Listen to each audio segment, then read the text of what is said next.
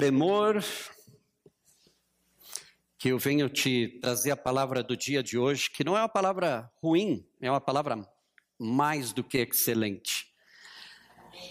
Hoje é dia de ceia, todo primeiro domingo aqui no Aprisco, em outros lugares, em outros dias. É, nós comemoramos a ceia do Senhor, relembramos aquilo que ele fez. Mas hoje eu quero tomar um tempo para que você possa meditar na palavra de Deus e que nós possamos realmente entender. Você, a palavra diz, nós sempre lemos aqui, 1 de Coríntios 11, para discernir o corpo do Senhor. E hoje Todos que estamos aqui fazemos parte do corpo de Cristo. Se nós nascemos de novo, nós somos parte do corpo de Cristo. Você não é do corpo de Cristo se você é católico, se você é evangélico. Você é do corpo de Cristo se você entregou o teu coração a Jesus Cristo como Senhor e Salvador da tua vida. Eu quero enfatizar isso porque a gente fala muito de religião e a religião não vai te salvar. A religião pode até te orientar a respeito de Deus, mas sem Deus, a religião é morta. E nós precisamos entender estas características, por quê? Porque nós não queremos fazer uma religião, nós precisamos entender o corpo de Cristo e o poder que é ser parte do corpo de Cristo. Então, nós hoje vamos ler 1 de Coríntios 11, 29, que diz assim, já começa bem. Pois quem come e bebe sem discernir o corpo do Senhor, come e bebe para sua própria condenação. Hoje é dia de ceia do Senhor e, como já é costume entre nós, todos podem participar desta ceia, deixando de lado as discussões a respeito da mesma e buscando compreender o verdadeiro significado desta. Aqui não proibimos ninguém de participar, entendendo que quando os discípulos de Cristo participaram pela primeira vez, eles mesmos ainda não eram convertidos ao Evangelho de Cristo.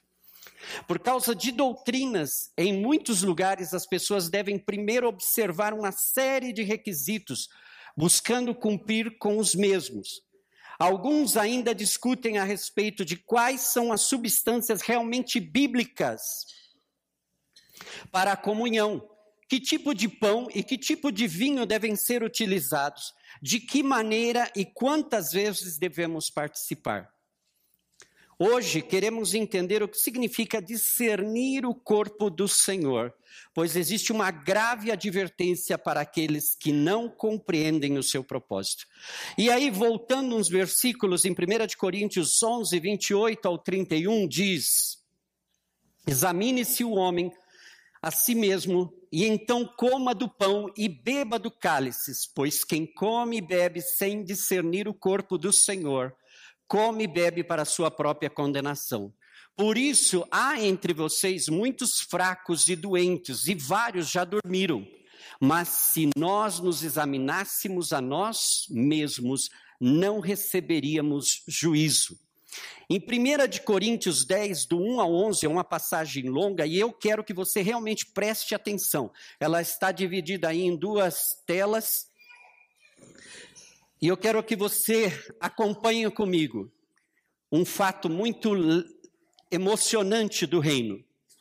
Porque não quero, irmãos, que vocês ignorem o fato de que todos os nossos antepassados estiveram sob a nuvem o Espírito de Deus. E todos passaram pelo mar em Moisés. Todos eles foram batizados na nuvem e no mar, o corpo. Todos comeram do mesmo alimento espiritual e beberam da mesma bebida espiritual, a palavra de Deus. Pois bebiam da rocha espiritual que os acompanhava, e essa rocha era Cristo. Contudo, Deus não se agradou da maioria deles.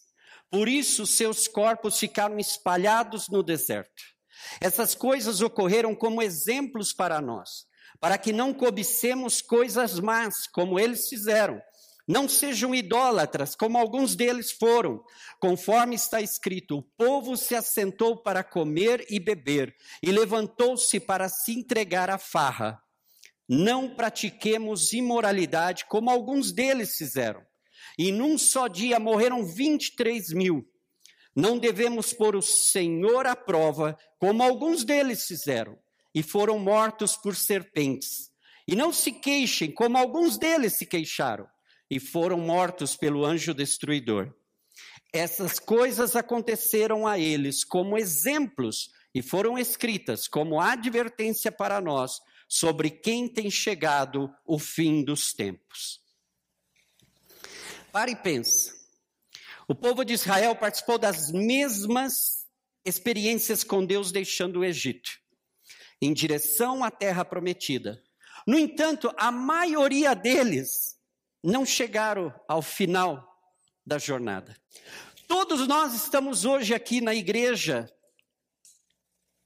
falando do mesmo Cristo, usufruindo das mesmas palavras, participando da mesma ceia,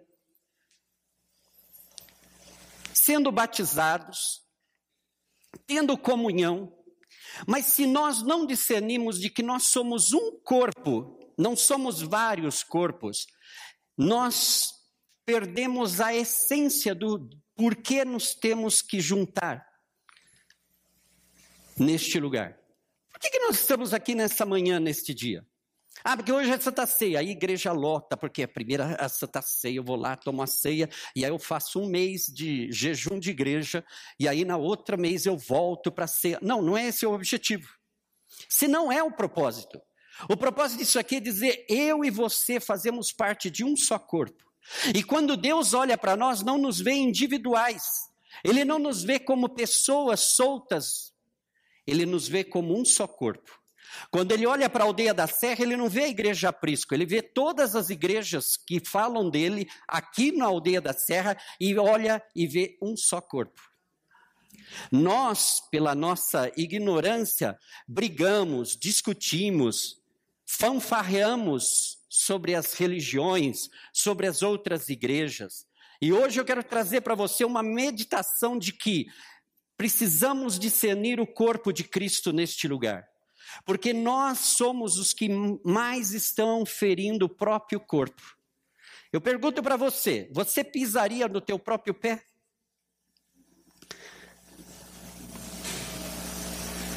Não estou perguntando para os masoquistas, eu estou perguntando para gente normal.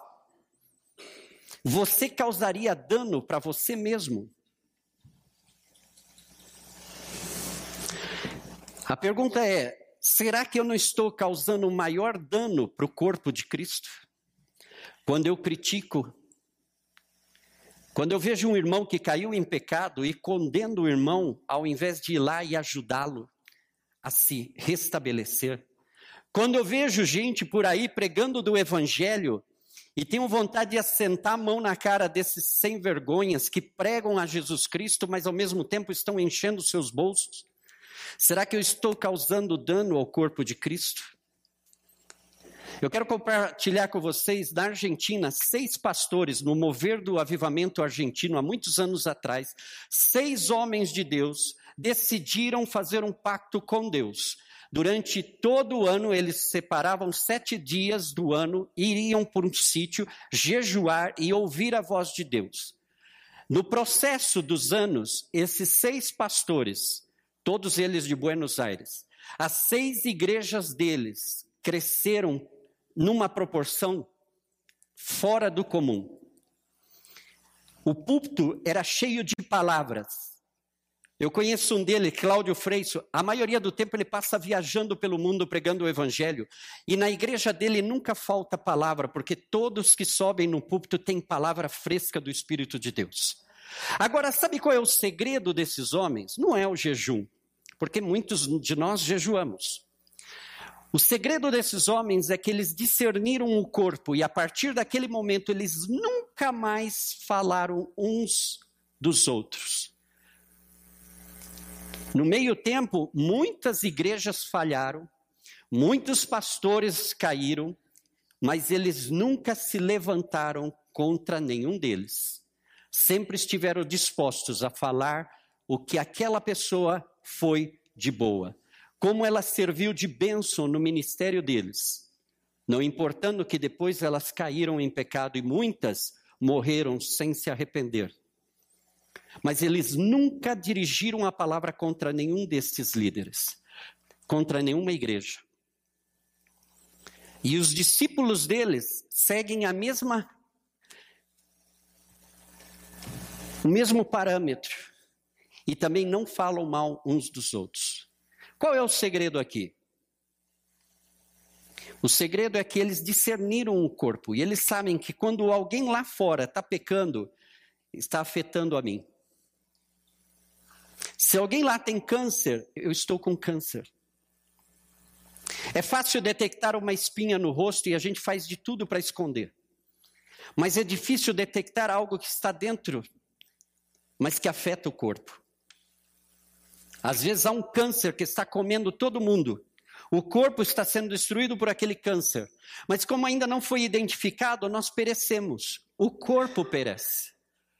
Hoje no Brasil, a igreja de Jesus Cristo tem perecido a causa de um bando de gente que fez coisas em nome de Deus e que machucaram. Muitos de vocês aqui no aprisco estão machucados, uns com os outros, porque se dirigiram palavras que não têm nada a ver com edificar o corpo de Cristo. Edificar, sabe, o brasileiro acha que exortar é dar paulada nas pessoas. A Bíblia fala que exortar é levantar a pessoa, não é afundar a pessoa. Você não vai afundar as pessoas, você tem que levantar. O teu irmão está tá prostrado, vai lá e estende a mão, como Jesus estende a mão para nós, todos os dias. Nós cometemos erros e aí está Jesus disposto a levantar disposto a nos abençoar, disposto a estender a mão, e continuamente Ele tem nos levantado. Sigamos os exemplos, porque Ele é o cabeça do corpo. Não importa se você é o dedinho, mas você faz parte do corpo. Quando alguém lá fora é ferido, você é do corpo, você está ferido. E nós precisamos entender essa dinâmica, por quê? Porque se nós entendemos isso, ah, a nossa história vai mudar nossa história realmente vai mudar. Você vai começar a ver e olhar a igreja com outros olhos. Não olhar como uma instituição, mas como algo que vai mudar. Paulo relata cinco pecados que foram a causa de sua queda: cobiça, desejando algo que Deus ou fora da, de sua provisão, adorando ídolos, imoralidade sexual, testando a Deus e reclamando. Existem consequências para quem pratica o pecado, mas aqui necessitamos focar nesta verdade. A carta de Paulo está dirigida ao corpo de Cristo na cidade de Corinto. Não era a igreja de Corinto, era a igreja que se reunia em Corinto. O Novo Testamento, todas as cartas estavam dirigidas à igreja, o corpo de Cristo reunido naquela cidade. Eles não estavam falando, Paulo não estava mandando a carta à igreja aprisco. Ele falava ao corpo de Cristo que se reúne lá em cima na aldeia da serra. É diferente quando você compreende que as coisas mais simples podem passar desapercebida para nós, mas para Deus marcam muita diferença. Quando você entende que você é corpo, aí você sai ali, topa com um irmão de uma outra denominação e, você, e ele não é lá aquela pessoa legal para você mas ele é parte do corpo de Cristo. E se você o despreza, você despreza quem salvou a vida dele. Você está se desprezando a você mesmo. É como desprezar um parente. Ele é da tua casa, é da tua família, é do teu sangue. Você pode reclamar, ele pode ser chato. A gente tem uns parentes que são um espinho na carne. Mas eles não deixam de ser o seu parente. No aniversário, lá está ele. No Natal, Ano Novo, ali está ele. Quando você passa por alguma crise, ali está ele. Quando eles passam por crise, ali está você. Eles fazem parte do mesmo corpo. Podem ser chatos. E a gente fala isso dos outros, mas você pensou que você é um espinho para os teus familiares? Que você, a tua chatice, o teu perfeccionismo, a tua maneira de, de querer impor a tua vontade sobre todo mundo e achar que você tem a razão absoluta porque você é o certinho, você está ferindo o corpo. que você diz que ama. E sabe, nós precisamos discernir o corpo do Senhor neste dia. 1 de Coríntios 10, 15 ao 17 diz assim: Estou falando a pessoas sensatas. Julguem vocês mesmos o que estou dizendo. Não é verdade que o cálice da bênção que abençoamos é uma participação no sangue de Cristo e que o pão que partimos é uma participação no corpo de Cristo? Por haver um único pão, nós que somos muitos, somos um só corpo, pois todos participamos de um único pão. A única pessoa que morreu e ressuscitou foi Jesus. É por ele que nós nos reunimos, é por meio dele e é para ele que nós estamos reunidos. Não é para nosso próprio benefício, não é para receber a bênção de Deus. Nós nos reunimos porque ele é o primeiro, ele é o cabeça do corpo. E como eu faço parte deste corpo, eu devo honrar, eu devo participar. Agora vocês vão entender uma coisa que é, é muito curiosa na Bíblia. No livro de Josué, capítulo 6 e 7, narra a história de Israel conquistando as cidades de Jericó, unidos ao poder de Deus. Nesta ocasião, nenhum israelita ficou ferido ou morreu. Na segunda cidade, que era Ai, era uma cidade minúscula, Acã tomou para si aquilo que era consagrado para Deus. Tudo que sobrou do, do ouro, prata, os metais era consagrado para Deus. Só que Acã viu lá algumas coisas e achou bonitinha e falou: Eu vou levar para mim. Um souvenir de Jericó. E guardou para si. Israel, depois de ver as muralhas de Jericó caindo, o poder de Deus destruindo a cidade, eles se sentiram, e aí tinham que destruir Ai, que era uma cidade minúscula. Eles falaram: não, não precisa ir nem todo mundo, vamos pela metade, divida os soldados, só vai a metade e a gente vai arrasar. Só que eles não sabiam que Acã tinha escondido algo que pertencia ao Senhor. E olha o que aconteceu. A consequência foi que perderam a batalha, foram perseguidos e feridos, e 36 deles morreram. Agora, o mais absurdo, olha o que Deus diz em Josué 7, 11 ao 12. Israel pecou, violaram a aliança que eu lhes ordenei, eles se apossaram de coisas consagradas, roubaram-nas, esconderam-nas e as colocaram junto de seus bens. Por isso os israelitas não conseguem resistir aos inimigos, fogem deles porque se tornaram merecedores da sua destruição. Não estarei mais com vocês se não destruírem do meio de vocês o que foi consagrado à destruição. Curiosamente, nessa passagem, Deus não menciona Acã, senão a Israel, um corpo. Isso dá a entender, meu irmão, que se eu peco, a mão de Deus vem sobre todos nós. Se eu sou responsável pela minha família e eu cometo um erro, toda a minha família sofre. O corpo de Cristo, a igreja, é assim. Por isso, quando você vê alguém que tem o nome de líder espiritual e está fazendo coisas absurdas, ao invés de criticá-lo, comece a orar por ele.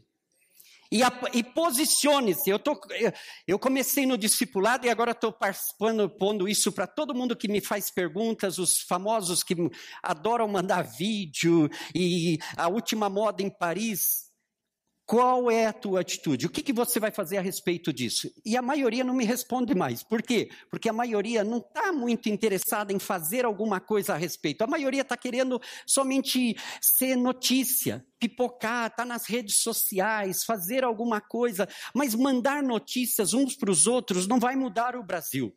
Nós precisamos nos posicionar. O que é que nós queremos fazer para ajudar o Brasil? Nós temos este mês e mais dezembro para terminar o ano, quantos de vocês jejuaram um dia pelo Brasil? Quantos de vocês oraram uma vez por semana pelo Brasil? Quantas vezes vocês obedeceram a palavra de Deus que diz para a gente orar pelas nossas autoridades para que nós vivamos em paz? Durante um ano, quantas vezes você se posicionou diante de Deus? Mas você quer que o mundo seja transformado, aleluia. O mundo não vai ser transformado sem discernimento do corpo. Nos dias de hoje, nós precisamos levantar a igreja brasileira. E quando falo a igreja brasileira, no Congresso tem uma bancada evangélica. Mas essa bancada evangélica precisa se converter a Jesus Cristo de coração para fazer a diferença lá. Há milhões de pessoas nas igrejas. Mas as igrejas não marcam a diferença por quê? Porque estamos divididos. Nós nos criticamos, nós somos o pior exército da terra, sabia? A igreja é o único exército que mata os seus feridos. Isso é reconhecido, cientificamente provado. É uma estadística. A igreja é a única que mata os seus feridos. O exército americano morre para recuperar até os ossos dos seus soldados. A igreja não. Ah, o irmão está ferido, vou matar ele de uma vez, que assim não dá mais trabalho. Ele merece o castigo de Deus. espero que a mão de Deus pese sobre ele e ele seja arrasado. Você já orou assim? Ou você já pensou assim? Você não está discernindo o corpo, porque ele é teu irmão, é teu parente. E por mais que ele seja engreído, um dia, se ele se arrepende dos seus pecados, igual que você, e lá no céu vai ser o teu vizinho por toda uma eternidade. Por isso, trate de se reconciliar aqui, para não ter surpresas mais além. Você já parou para pensar por que muitos crentes nas igrejas de hoje estão fracos, sofrendo muitas enfermidades, famílias lutando para conseguir o sustento e por que outros tantos estão sem trabalho? Olha a estadística bíblica. Israel esteve 40 anos no deserto e foram abastecidos em tudo. E o povo reclamava, mas o corpo era cuidado. Nos dias do rei Salomão, ninguém passava por dificuldades. Todo o reino era próspero. No livro de Atos, a igreja estava abastecida e sã. Por quê? Não faltava nada uns aos outros. Por quê? Porque todos compartilhavam do que tinham e não havia necessidade no corpo de Cristo. Olha para nós hoje. Quantas vezes você sai indignado?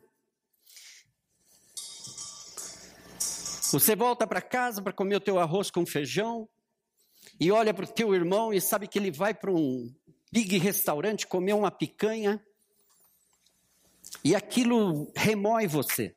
Você não está feliz. Você não está satisfeito.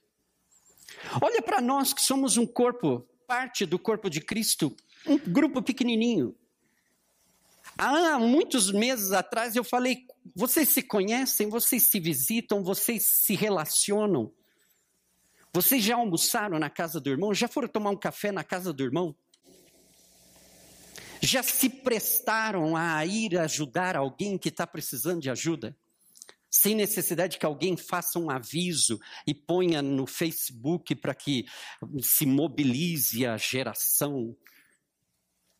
Mas você de coração fez não porque alguém te empurrou, mas porque você sentiu de Deus de ir e ajudar.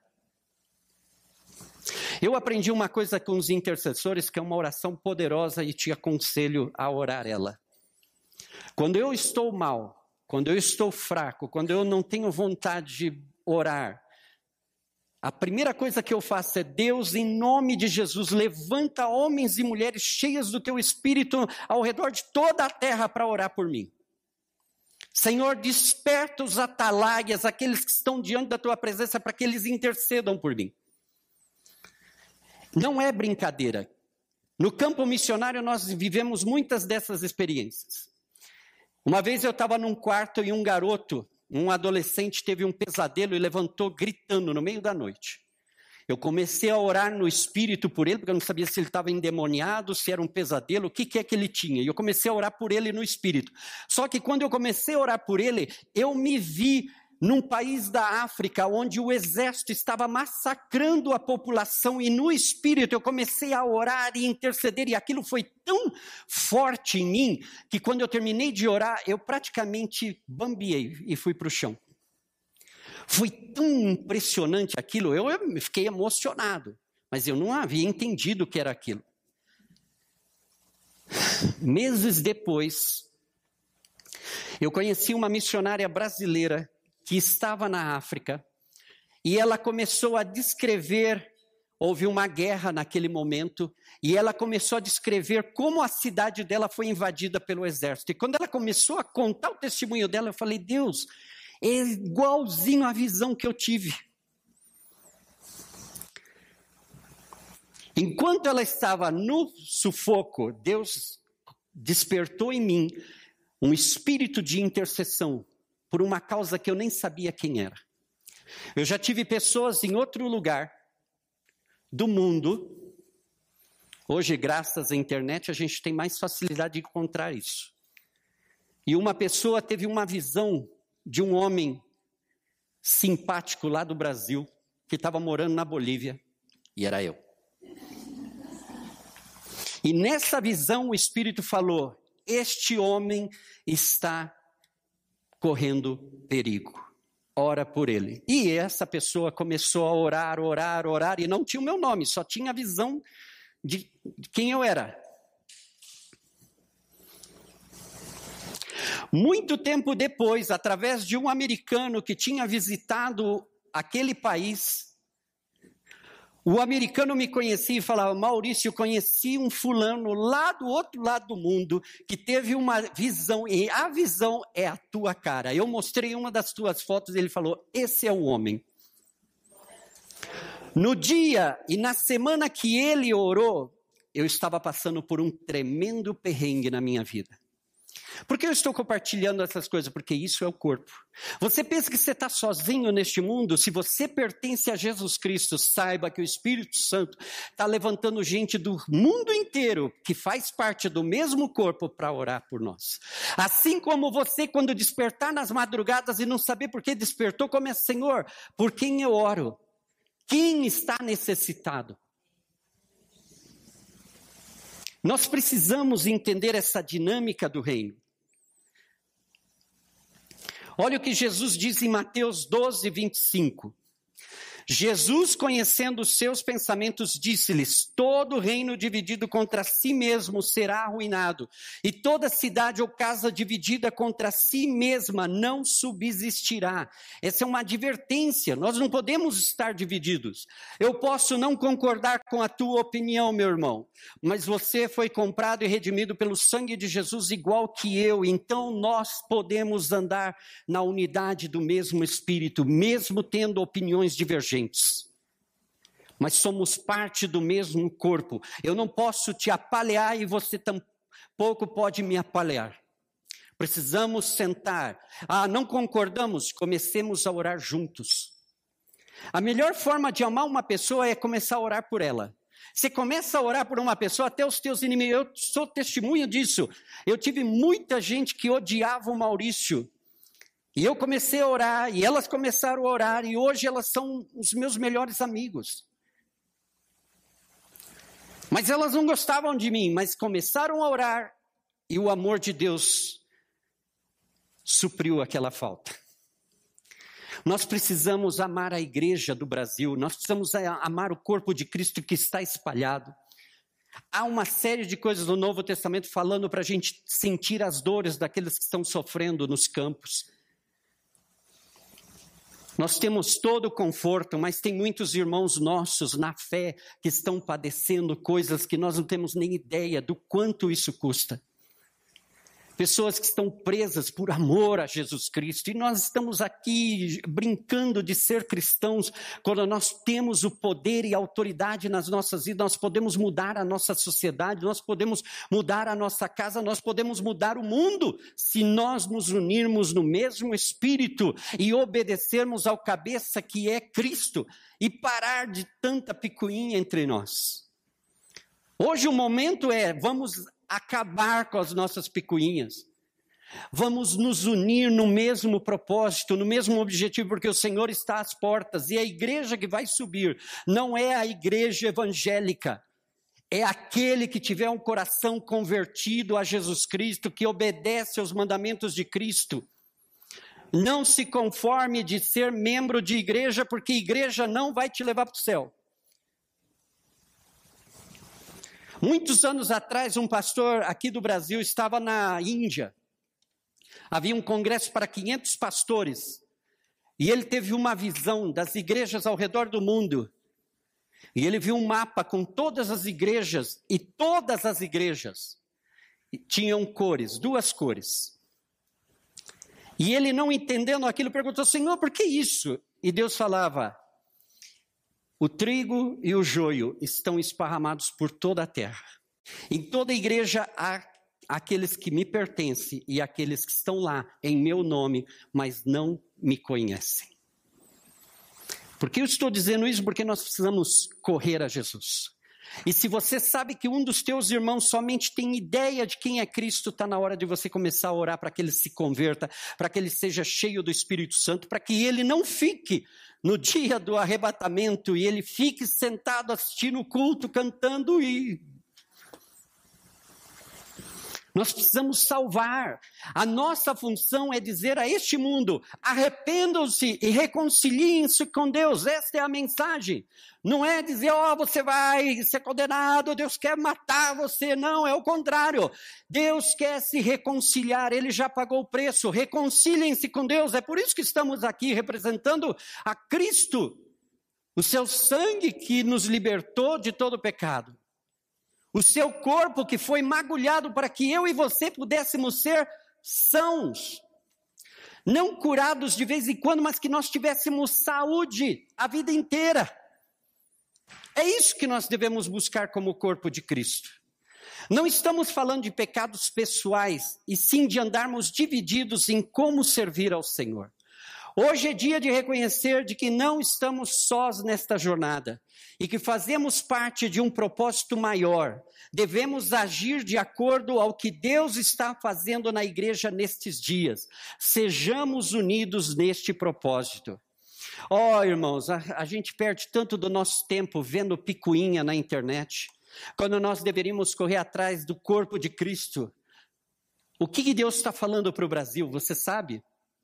Você sabe quais são as profecias que Deus tem dado ao país? Existem muitos movimentos, muitos ministérios que sabem.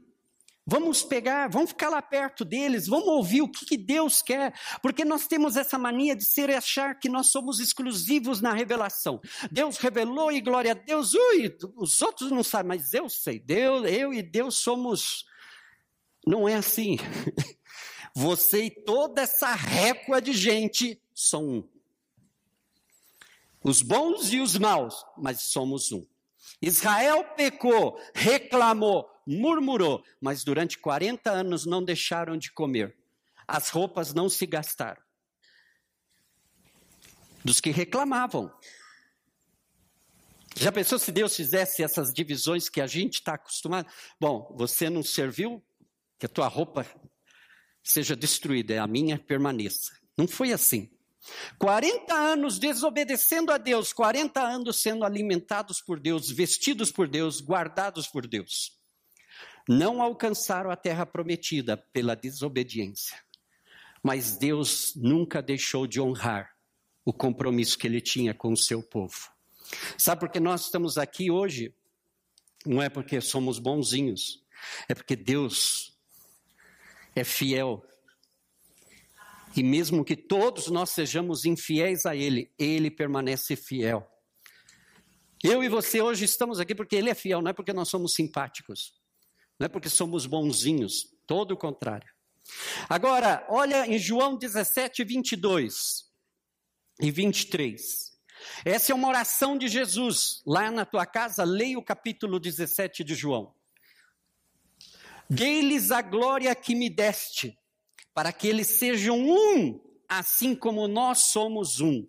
Eu neles e tu em mim, que eles sejam levados à plena unidade, para que o mundo saiba que tu me enviaste que, e os amaste como igualmente me amaste.